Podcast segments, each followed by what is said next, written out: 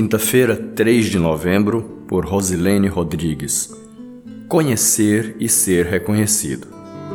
Então ele disse: Jesus, lembra-te de mim quando entrares no teu reino. Lucas 23, verso 42. A palavra de Deus afirma que Deus conhece os seus, por meio do amor por ele, do cumprimento da sua vontade, de ouvir a sua voz. Você é conhecido de Deus? Ele reconhece você como seu Conhecer a Deus e ser conhecido por Ele deve ser nosso maior alvo. É isso que importa.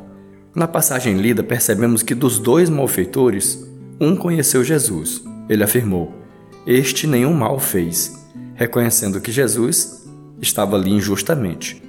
Ele também reconheceu as obras que Jesus fez, que nelas só havia bem e amor. Sabia que ali estava Deus e desejou estar com ele na eternidade. Ouviu a sua voz e o amou. Amados, que nos faz conhecidos de Deus é o seu Santo Espírito em nós.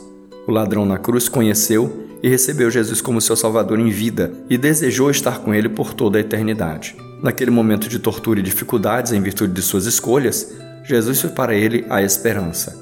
O outro malfeitor, por outro lado, solicitou de Jesus uma libertação momentânea do seu castigo de cruz. Foi um pensamento pequeno, preso a coisas desse tempo passageiro. Jesus quer abençoar aqueles que o conhecem com bênçãos celestiais, bênçãos que permanecem. Sigamos em conhecer a Deus e ser reconhecidos por Ele.